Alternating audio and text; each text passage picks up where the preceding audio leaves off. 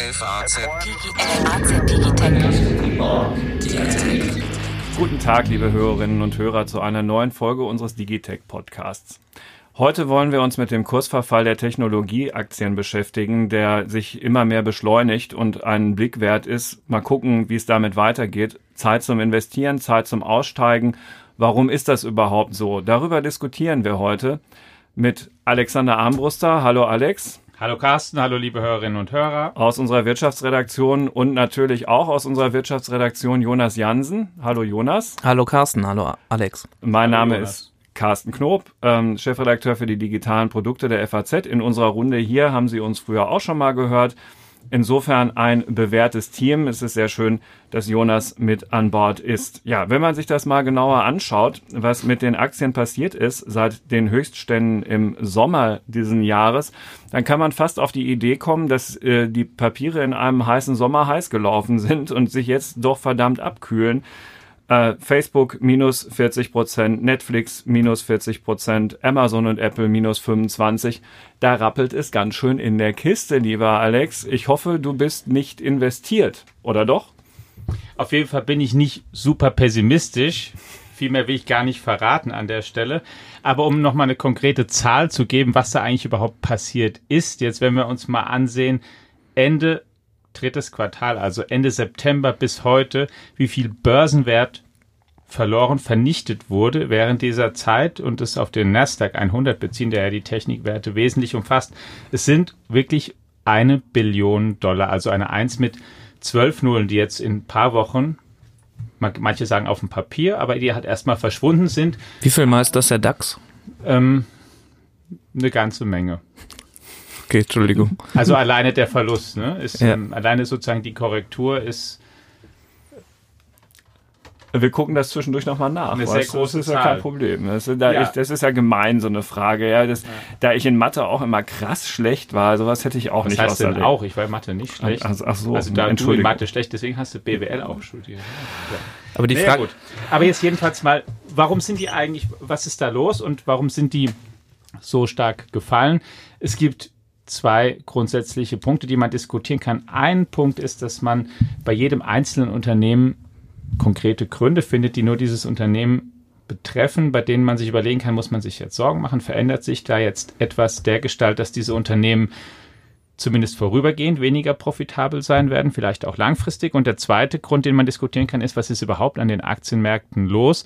Es sind ja nicht nur diese Kurse, die fallen, sondern auch von anderen Werten und es gibt auch übergeordnete Gründe. Ein ganz wichtiger in Amerika vor allen Dingen sind die Zinserhöhungen der Notenbank, bei denen viele Leute jetzt diskutieren, sind die jetzt an einen Punkt gelangt, an dem sie sich dann irgendwann stärker auf die Kurse noch stärker auswirken, an dem sie wirklich zu Kursrückgängen führen oder nicht. Und es sind die Fed war in der Vergangenheit ein ganz wichtiger Kurstreiber und es ist natürlich auch gegenwärtig noch. Und jetzt kann man natürlich erstmal aber vielleicht den ersten Punkt durchgehen und sich fragen, was ist eigentlich mit den einzelnen Unternehmen los? Und jüngst in den Fokus geraten ist vor allen Dingen Facebook. Jonas, warum ist denn Facebook eigentlich schon wieder in den Schlagzeilen? ja, da kam jetzt neulich so eine wirklich sehr gute und lang recherchierte Geschichte der New York Times raus, deren Inhalt ungefähr war, ähm, Facebook hat in diesem ganzen Cambridge Analytica-Skandal ein Problem damit gehabt, dass es plötzlich sehr, sehr viele Kritiker gab. Also Facebook war ja schon immer nicht so super beliebt, aber da dann halt noch weniger. Und ähm, dann haben sie sich mal gedacht, was finden wir denn über die Leute raus, die ähm, uns kritisieren? Und da gab es unter anderem so ähm, so Gruppen, die dann gegen Facebook mobil gemacht haben. Und dann haben sie sich gefragt, ja, wer steckt denn da dahinter? Und dann haben sie eine den Republikanern nachstehende PR-Agentur namens äh, die Definers.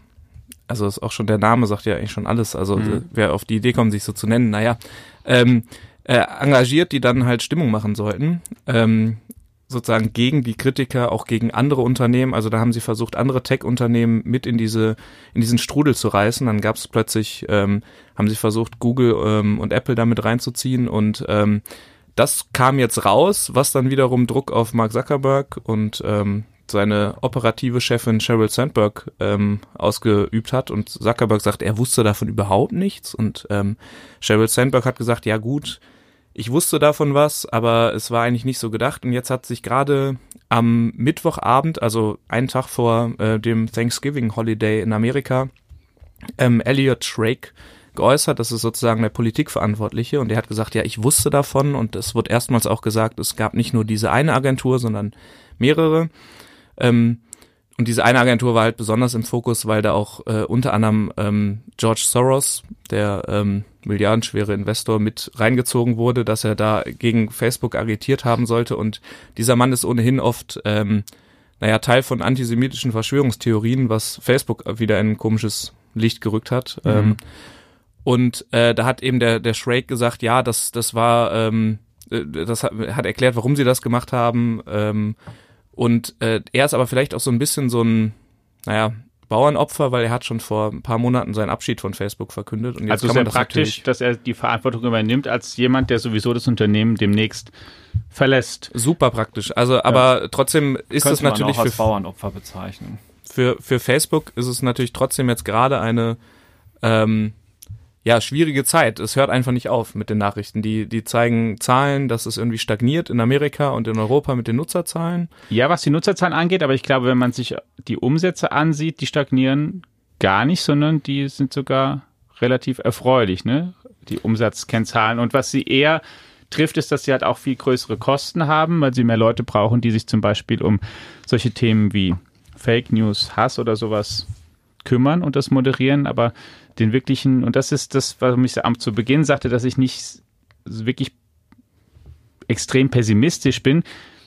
Die Geschäftsmodelle, zumindest auf, aus der Perspektive, die scheinen mir noch im Grunde ziemlich intakt. Und natürlich, die Anleger mögen nicht, wenn es Diskussionen gibt um die Spitze von Unternehmen, wenn die Leute sich fragen, aha, geht da jetzt jemand von Bord oder nicht? Oder hat der oder diejenige es noch im Griff, was da eigentlich los ist? Das wirkt sich auch auf Kurse aus, aber ist das, ähm, würdest du sagen, Facebook hat wirklich wirtschaftliche Probleme ernsthafte jetzt gerade?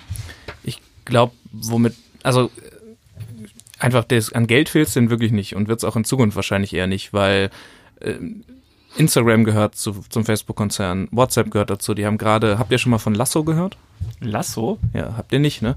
Werdet ihr aber vielleicht bald von hören. Das ist nämlich okay. die exakte Kopie von TikTok, dieser App, die früher mal Musical.ly hieß, womit man so kurze Videos machen kann. Hm. Okay. Und so wie Facebook schon Snapchat ja quasi halb beerdigt hat mit Instagram Stories, könnte das vielleicht auch mit Lasso passieren. Vielleicht auch nicht, vielleicht fährt's voll gegen die Wand und ist wieder eine App, die beerdigt wird. Ähm, aber damit meine ich nur, sie sind jetzt irgendwie hören auch nicht auf, neue Sachen auszuprobieren.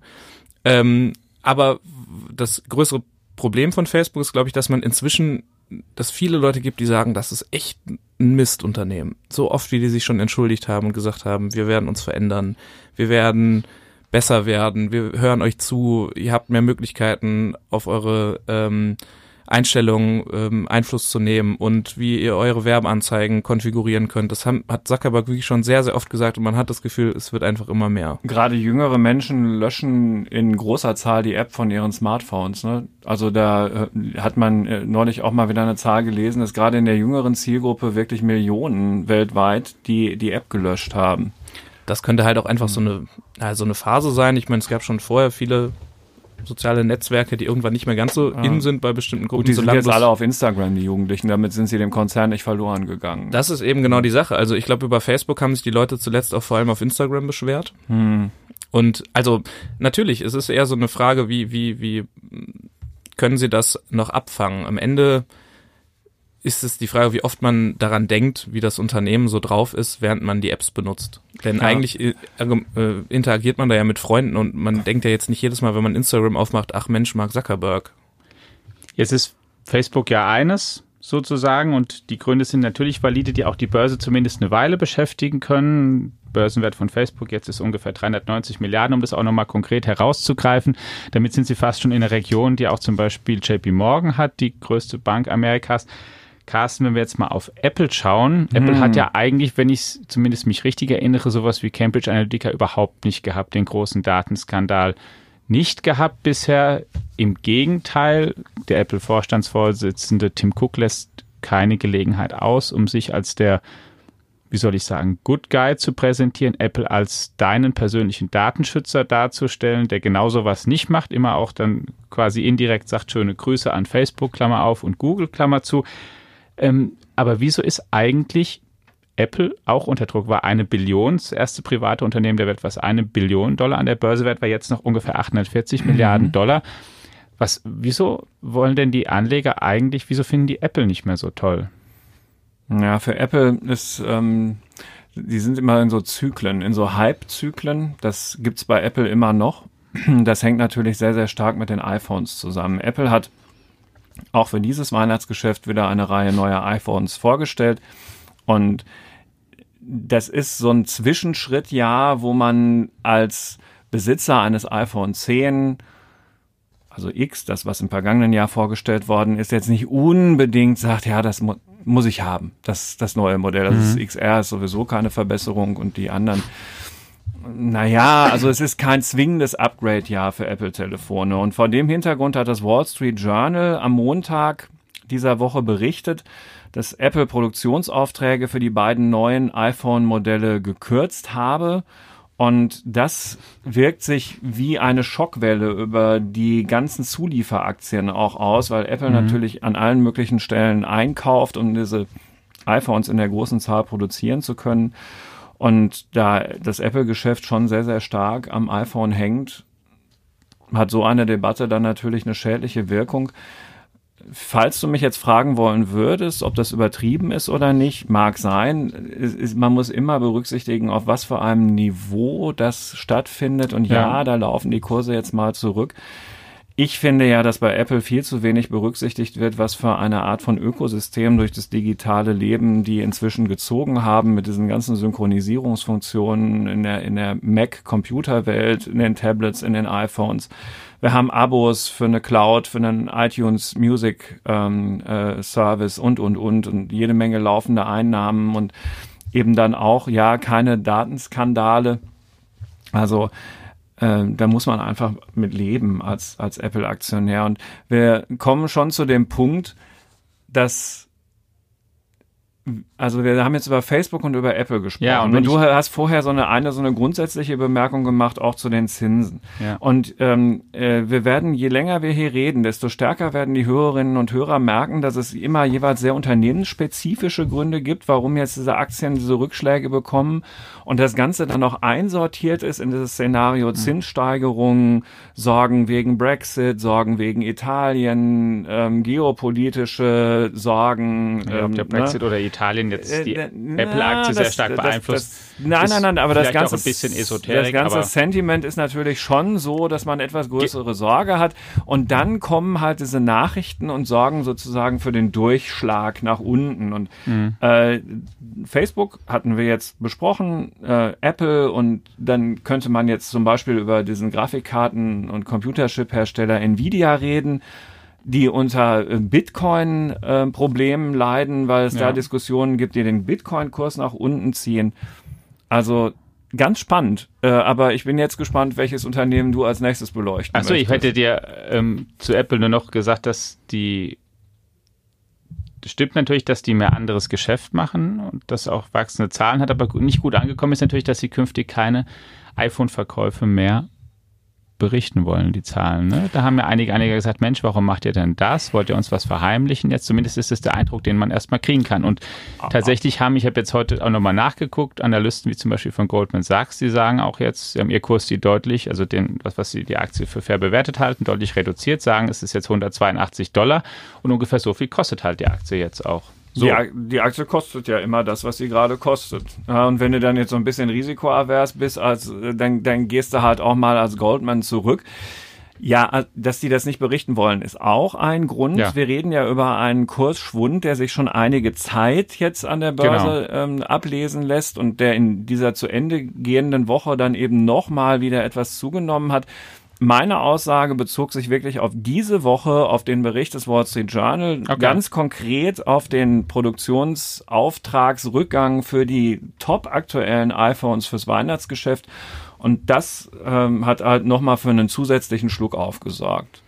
Aber es ist ja schon so, also ich bin jetzt kein Anleger in den Tech-Aktien, weil ich auch über die schreibe. Aber wenn man halt sieht, wie die eine so runtergeht, hat, das, das beeinflusst die anderen ja schon nicht. Ich, ich habe jetzt gerade, während ihr geredet habt, mal kurz nachgeschaut, weil ich euch ja eben so gemein aufs Glatteis geführt habe. Also DAX-Marktkapitalisierung aller, unter, aller DAX 30 Unternehmen ist 1,14 Billionen im Moment, also bisschen mehr als Apple okay. war beim Rekord. Ähm, aber das ist ja schon ein Vergleich. Also man, das sind ja all diese Ja. bekannten Marken, die, die wir hier in Deutschland haben. Und wenn man darüber redet, was die jetzt gerade alle so verloren haben, Ja. das liegt ja dann jetzt nicht nur daran, was, was bei Facebook gerade passiert. Aber es hat natürlich, je- jedes von denen hat so seine, seine Schwierigkeiten. So wie Amazon natürlich jetzt auch mit dem, mit der Suche nach den zwei äh, neuen Hauptsitzen auch ein paar Leute in der Nähe von Washington und New York halt irgendwie verärgert hat, weil die nicht wollen, dass da so ein Riesenunternehmen hinkommt und die Preise kaputt macht.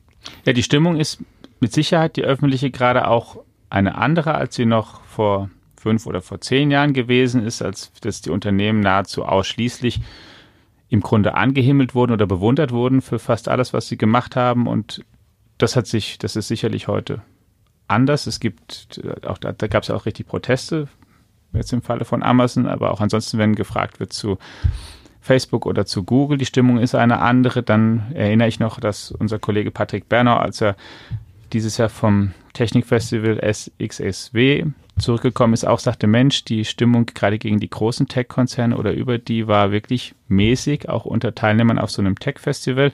Da hat sich sicherlich einiges getan, das muss man, glaube ich, einfach so sagen. Die Frage ist dann natürlich, ähm, wie weit wirkt sich das an der Börse aus? Gewinne sind ja Gewinne, danach richten sich viele und der Ruf kann mal besser oder mal schlechter sein.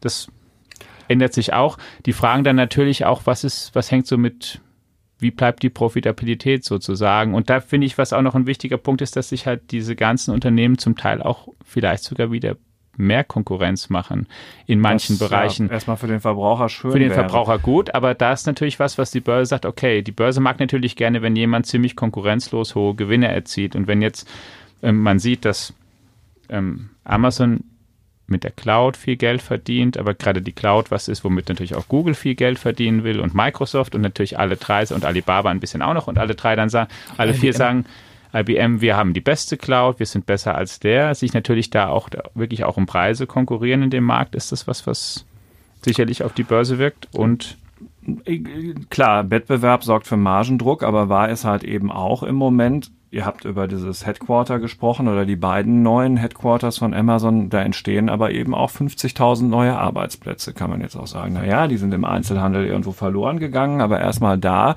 Klar. wo Amazon jetzt hinzieht, entstehen 50.000 zusätzliche Arbeitsplätze. Und im vergangenen Quartal ist bei Amazon die Gewinnmarge von 0,6 Prozent auf 5,1 Prozent gestiegen. Ja, und das, Was aber auch natürlich damit zusammenhängt, dass Online-Handel selbst ein sehr schwach profitabler Bereich überhaupt ist und alleine, wenn die ein bisschen mehr Cloud-Geschäft machen, Dann- kommt es schon rechnerisch zustande. Ne? das ist wohl so. Ja. Ja. All- Allerdings war ich jetzt auch kürzlich erst in Baltimore und habe mir das mal angeschaut, so ein Logistikzentrum von denen. Und ähm, ist natürlich die Frage, wie viel von Arbeitern, kritischen Arbeitern man da sieht, wenn man da durchläuft als Journalist. Aber ähm, die waren schon alle meinst, weil sehr, sehr so viele froh. Roboter sieht, oder? Das auch, genau. Ja. Aber äh, vor allem, die waren schon sehr, sehr froh darüber, dass sie jetzt alle ähm, diese 15 Dollar bekommen. Also das ist in Amerika natürlich auch ein Riesending, dass sie da erstmal auch Druck Sozialleistungen, sogar vielleicht auch ein paar Amazon-Aktien, ne? Die kriegen sie auch so Ja, ohnehin, ja. Das, mhm. das hat sich da jetzt noch so ein bisschen verschoben. Aber damit hat Amazon natürlich auch direkt wieder Druck ausgeübt auf die ganzen anderen Händler, Mhm.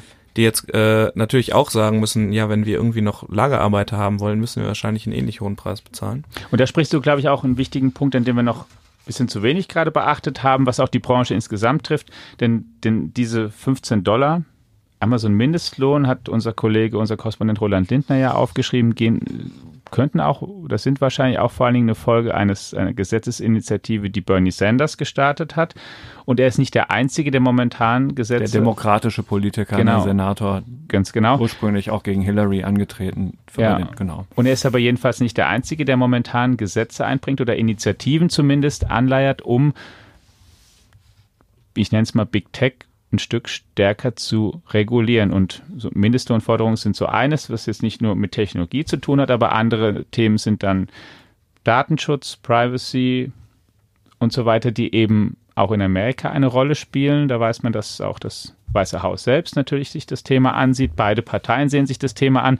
Wir wollen jetzt nicht sagen, dass dort jetzt morgen oder übermorgen auch eine DSGVO kommt, aber das europäische Beispiel wird schon herangezogen tendenziell und die Amerikaner überlegen sich schon auch, wie sie ihren Datenschutz und zwar auf einer gesamtamerikanisch gesamtstaatlichen Ebene anpassen an das digitale Zeitalter. Also ich würde auch damit rechnen, dass da etwas kommt und dass das auch das Geschäft aller dieser Unternehmen schon beeinflussen kann. Sie werden damit gut umgehen können, weil sie viele Ressourcen haben, aber es wird ja auch Geld kosten, das anzuwenden. Ich finde es ja eigentlich schon gar nicht schlecht, dass, dass es jetzt inzwischen nicht mehr so sektenmäßig ist, dass die alle äh, da im Silicon Valley eine große Gruppe von Freunden sind, die sich eigentlich zurückhalten. Ähm, jetzt gab es neulich, hat auch unser Kollege Roland Linden aufgeschrieben, diesen ähm, in San Francisco gibt es ein großes äh, Problem damit, dass es eine hohe Zahl von Obdachlosen gibt und dass da dann äh, vor allem der, der Chef von Salesforce, äh, Mark Benioff, sich die sehr, sehr groß in San Francisco sind und da gerade irgendwie den höchsten Turm bauen und auch viel Geld da verdienen.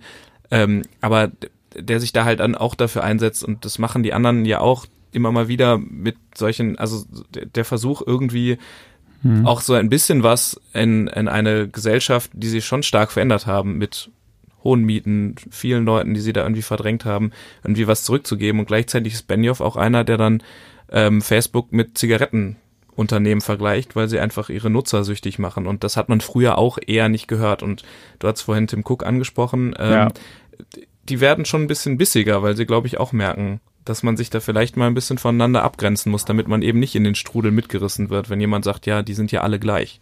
Denn da würde ja, glaube ich, Tim Cook vehement widersprechen, wenn man ihn mit Facebook vergleichen wollte. Das ist ganz interessant, was du sagst, Jonas, weil du hast recht, dass äh, so eine Zwischenphase gab's, wo die ganz nett miteinander umgegangen sind, aber davor, Waren die schon so zur Jahrtausendwende, sind die ja wirklich, also haben die ja nuklearen Krieg gegeneinander geführt, Apple gegen Microsoft, Scott McNeely von Sun Microsystems hat auch kein gutes Haar an Microsoft gelassen. Es ging natürlich sehr stark gegen Microsoft, ein Unternehmen, das eben auch nicht im Valley saß, sondern und, und sitzt, sondern ähm, in der Nähe von Seattle aber da haben die sich auch untereinander bekämpft. Mark Benioff äh, gegen Oracle, äh, seinen ehemaligen Arbeitgeber in der Gründungsphase des Unternehmens, auch mit vollem Rohr, dass die also gar nichts kapieren und SAP auch erst merkt, ähm, was, was Salesforce kann, wenn sie längst SAP überrollt haben. Und solche Sprüche habe ich mir damals natürlich schon auch angehört. Insofern, das fällt mir jetzt erst auf, während wir jetzt hier darüber reden, dass wir eigentlich zu diesen Zeiten wieder mehr zurückkommen und die haben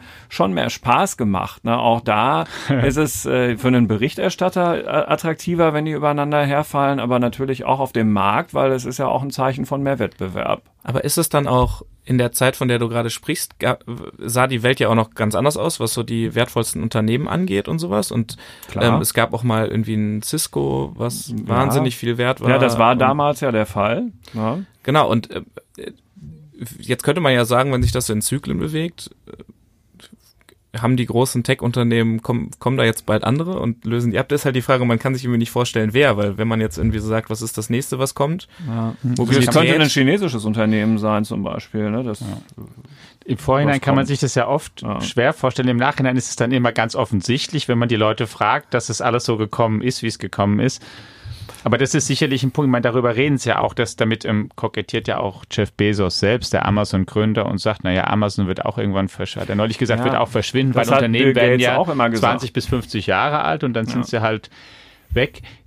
Ich finde, da ist ja auch was dran. Also die Gefahr ist immer da, dass eine technische Grundlage äh, entzogen wird, ja, von der man jetzt meint, da ist die ganze Welt drauf aufgebaut Stimmt. und zack, ähm, sind dann da andere, die das einfach schneller genutzt haben. Also Stimmt auch. Paranoide ist schon nicht verkehrt. Aber ein Gegenargument würde ich doch sagen an der Stelle, bislang, ja, man sagt natürlich auch immer in seiner eigenen Zeit, vielleicht ist jetzt alles anders, aber so große Unternehmen gab es natürlich vorher auch nicht in der Vergangenheit im Zyklus auch nicht mehr fällt Microsoft ein, dessen Software jeder Mensch benutzt, aber Ansonsten müsste ich jetzt schon suchen, wenn ich 30 Jahre zurückschaue. Mm, Wer wirklich jetzt, wenn wir nach Diensten suchen, die wirklich Milliarden Menschen verwenden und auch Möglichkeiten, sich beliebig viel zuzukaufen und auch, also also Microsoft sollte man schon drauf verharren, ja. Also in, als ich bei der FAZ angefangen habe, ähm, macht man, man macht ja immer so eine Runde, so eine Herausgeberrunde, wenn man eingestellt wird. Und als ich bei Frank Schirmacher saß, war gerade Windows 95 neu rausgekommen und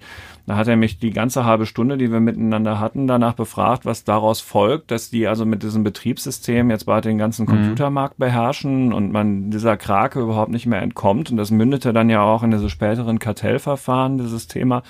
Und die hatten die digitale Welt im Griff. Noch ohne Internet sondern mit Software aus der Box. Aber, ja, aber wir reden jetzt wirklich von einem Unternehmen. Jetzt haben wir wirklich Das- vier oder fünf. das die, war ein Unternehmen, Ja. da konnte man sich Genau. dann für Apple entscheiden, wenn man wollte, so, ne, wenn man eine Alternative haben wollte. Ja. Oder aber Open da- Source. oh, oh, oh, Was keiner macht. oh, Das kam natürlich erst später so richtig mit dazu. Ne? Damals eigentlich noch nicht so Das ist- wirklich. Das ist übrigens was, was ich glaube, vielleicht ist es jetzt eine zu, zu mutige Wette, aber jetzt auch mit dem Kauf von Red Hat durch, durch IBM, ich habe das Gefühl, dass vielleicht Open Source, wenn's wenn's die Tech-Konzerne zu sehr übertreiben, dass das die Möglichkeit sein könnte, wo sich noch ein bisschen was tut, äh, so ein bisschen in, die, in, die, in der Idee der Demokratisierung von Software. Ähm, Wobei dir da natürlich Google sagen würde, wir sind ja eigentlich auch ziemlich Open Source. Wir machen ja Android zum Beispiel. ja, und all die KI ist ja quasi Open Source mit So, TensorFlow. also die ne? sagen dir, sagt dir Facebook auch so ähnlich. Wir veröf die veröffentlichen auch nahezu Ja. jeden. Ja, Raphael Laguna, mit dem habe ich mal geredet, der, dem gehört so ein Unternehmen namens Open Exchange, der ist Mhm. so ein Open Source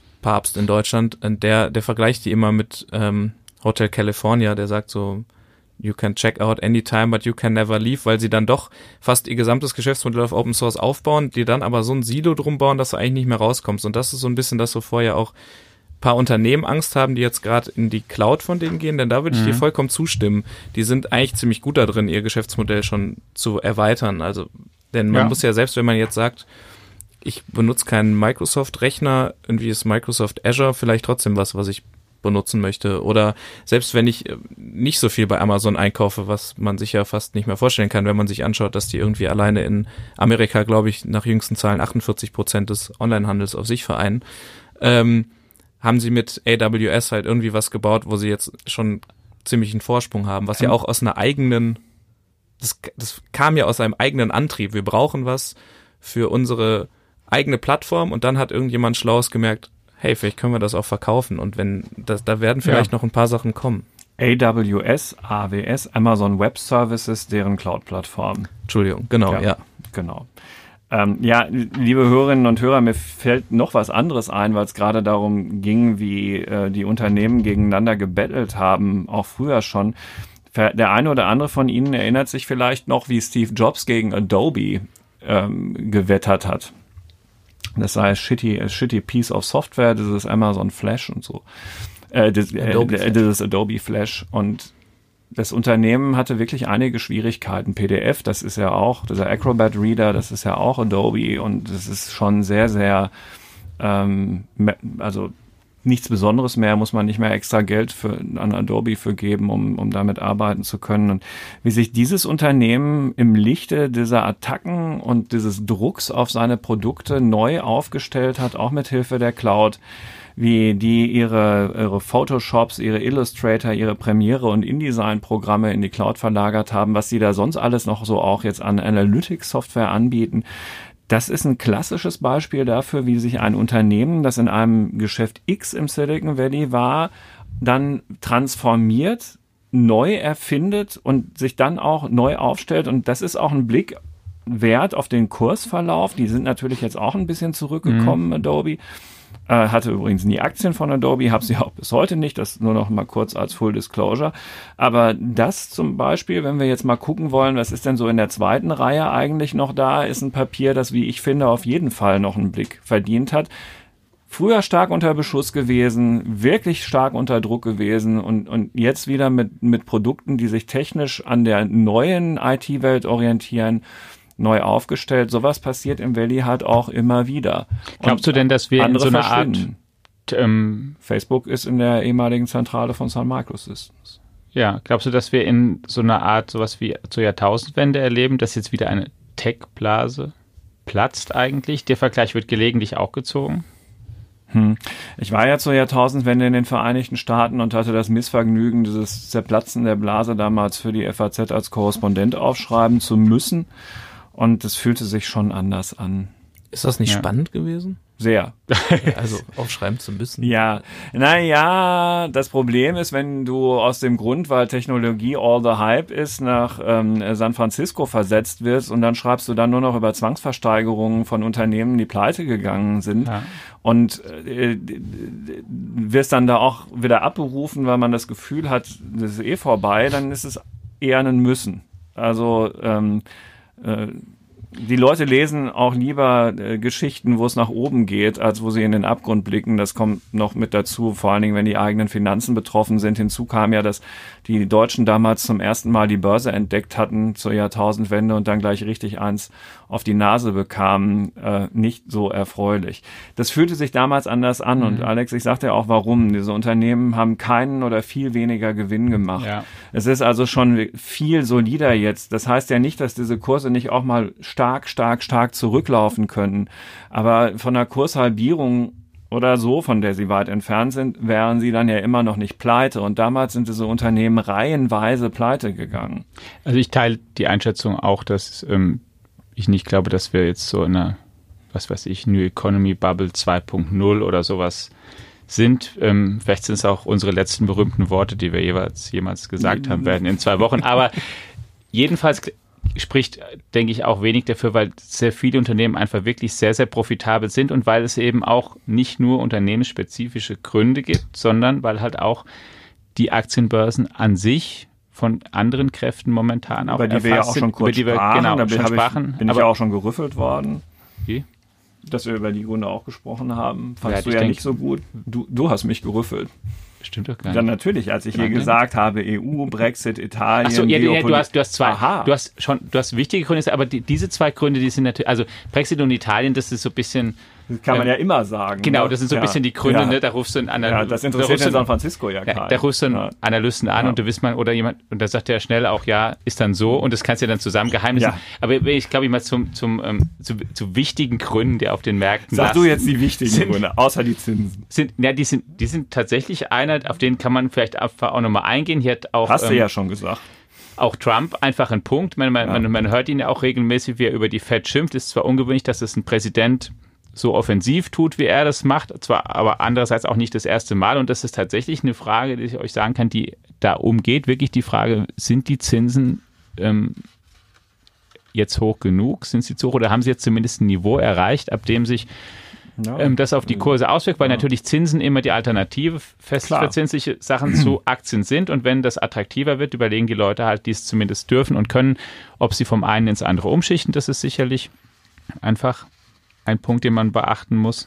Ja klar, das ist ja und, ein historisches Gesetz. Natürlich wirken sich die Zinsen und ihre Entwicklung und Aussichten sehr, so. sehr stark auf äh, die und, Aktienbörsen. Ja, und der zweite, was man, glaube ich, da auch dazu sagen muss, ist, dass auch viel des Kursaufschwungs auch bis zum Sommer dieses Jahres, auch in den letzten Jahren, auch getrieben wurde von den Tech-Aktien und der Struktur, dass viele Leute eben über ETF Exchange Traded Funds mittlerweile investieren hm. in Aktien und die von der Struktur oft so aufgebaut sind, dass dann gerade die großen Werte, wenn die mal steigen, überproportional profitieren und noch weiter steigen. Und so wie eben die Googles und Apples und Amazons überdurchschnittliche Kurssteigerungen verzeichnet hatten in der Vergangenheit, geht es eben auch jetzt in der allgemeinen Marktkorrekturphase dann so vonstatten, dass die auch überproportional getroffen sind. So, aber jetzt muss ich, da wir ja den Jonas hier im Studio haben und der sich ja mit, äh, Tech, mit der Tech-Welt rund um, rund um die Welt befasst, doch auch dieses Stichwort China nochmal ganz kurz aufgreifen. Wir haben, ähm, da gibt's ja auch so Namen, die man in der Zeit, als ich jetzt im Silicon Valley war, noch überhaupt nicht kannte. Gab's Unternehmen, das Unternehmen gab's heute auch nicht. Baidu zum Beispiel ähm, oder Alibaba oder IQG, Chinas führende Videostreaming-Plattform, also alles, was es in Amerika unter diesen Household Names gibt, gibt's halt ja in, in China dann auch nochmal. Die sind auch alle an der Börse notiert und haben mir vielleicht eine ganz eigene Konjunktur. Mit was für einem Gefühl würdest du denn auf, auf die Baidus und Alibabas dieser Welt gucken? Also was mich da einfach jedes Mal erstaunt, das ist vielleicht so, ein, so, ein, so eine China-Besonderheit, ist, dass sie halt in vielen Punkten viel, viel weiter sind zum Beispiel was Mobilnutzung angeht. Also wenn man sich anschaut, was Alibaba am Singles Day, das ist immer der der 11.11., .11., das ist so ein bisschen das, was hier am Black Friday in klein passiert und in Amerika ein bisschen größer. Ähm, das ist das, was in China komplett wirklich irre ist. Da machen die, glaube ich, in einer Minute den Umsatz, den Amazon in der ganzen Woche da macht, in seiner Cyber Monday Woche. Ähm, weil die Chinesen einfach wahnsinnig verrückt sind nach Online-Shopping und das am besten alles noch mobil und ähm, ich glaube, dass wenn die anderen das könnten, würden sie es auch gerne machen. Wenn man sich anschaut, was in WeChat schon alles geht, ähm, womit die Leute bezahlen, das ist ja quasi eine App für alles.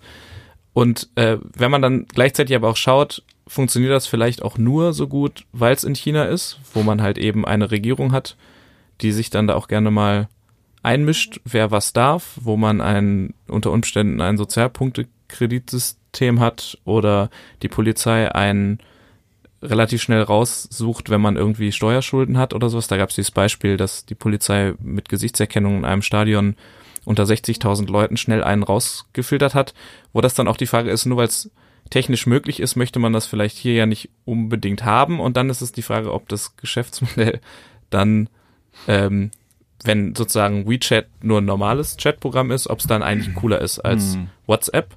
Oder ob es einfach, äh, ob wir einfach da mal den Chinesen ein paar Jahre hinterher sind und sich irgendwann das für uns auch ganz normal ist, dass wir alle unsere Geschäfte über so eine App machen. Und dann hat natürlich so ein Unternehmen einen riesen Vorteil, weil die das ja schon alles können.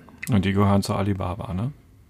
Die Äh, WeChats. WeChat ist Tencent. WeChat ist Tencent. Ah, okay. Auch sehr groß, ja. Tencent. Aber es gibt, wie du eben gesagt hast, so wie man, so wie es Milliarden, äh, Millionenstädte, Entschuldigung, Millionenstädte in China gibt, von denen man noch nie gehört hat, gibt es eben auch so Riesenunternehmen. Also Mhm. ich hatte ja eben TikTok erwähnt, da steht ein Unternehmen hinter, das heißt ByteDance. Hat auch mehr als 10.000 Mitarbeiter und ist super groß, was künstliche Intelligenz angeht. Und da forschen die halt Dance, wie Fahrradtanz. Nee, Byte. Byte. B-Y-T-E. Genau, Ja. und das ist nämlich auch wieder so, Auch so, bis. so, so, so eine schöne chinesische Erfolgsgeschichte. Die haben gesehen, ach, es gibt so eine amerikanische App namens Musical.ly, die bauen wir mal nach. Und dann wurde die super erfolgreich in China und dann haben die einfach Musical.ly gekauft und jetzt haben die das umbenannt. Also ByteDance. Ja, liebe Hörerinnen und Hörer, eine Sache ist mir sehr wichtig und eine andere fast genauso wichtig. Wir haben hier natürlich jetzt überhaupt gar keine Anlagetipps gegeben, weder in die eine noch in die andere Richtung. Wegen dieses Podcasts sollten Sie jetzt Ihre Aktien nicht unbedingt verkaufen und auch keine Einzelwerte kaufen, sondern, und das ist der zweite Punkt, einfach nur interessiert ein Teilnehmer am Börsengeschehen bleiben, weil die Geldanlage am Kapitalmarkt ist etwas Langfristiges, wo sie sich nicht von irgendwelchen kurzfristigen Bewegungen beeinflussen lassen sollten. Investiert zu sein in den Aktienmarkt ist eine ganz hervorragende Idee und je länger man das ist, desto mehr können einem diese Kursausschläge zwischen Sommer und Winter oder zwischen einer Woche und einer anderen Woche egal sein. Das ist eine ganz, ganz wichtige Regel an der Börse. Und da Technologiewerte im Auge zu behalten, ist völlig unabhängig von dem, was wir hier besprochen haben, sicherlich eine gute Idee. Diese Werte können Sie dann verfolgen, wenn Sie zum Beispiel unsere Digitech-App regelmäßig lesen, die Sie in den App Stores von Google und Apple finden, die äh, natürlich auch in unserem Abo-Shop zur Verfügung steht und Ihnen laufend äh, 24 Stunden am Tag, sieben Tage die Woche alles Neue über eben diese Welt präsentiert auf Ihrem Smartphone, über die wir hier heute gesprochen haben. Für die Zeit und den gedanklichen Input und Ihr Know-how danke ich Alexander, vielen, vielen Dank und, und Jonas, die Sie, liebe Hörerinnen und Hörer, eben natürlich auch als, als Autoren in unserer Zeitung und im Netz jederzeit wieder treffen. Auch ich verabschiede mich von Ihnen und freue mich darauf, wenn Sie nächste Woche wieder bei uns sind oder in unserer Digitech-App alle früheren Folgen einfach mal nachhören, wenn Sie Zeit haben. Bis bald. Tschüss. Ciao. Tschüss.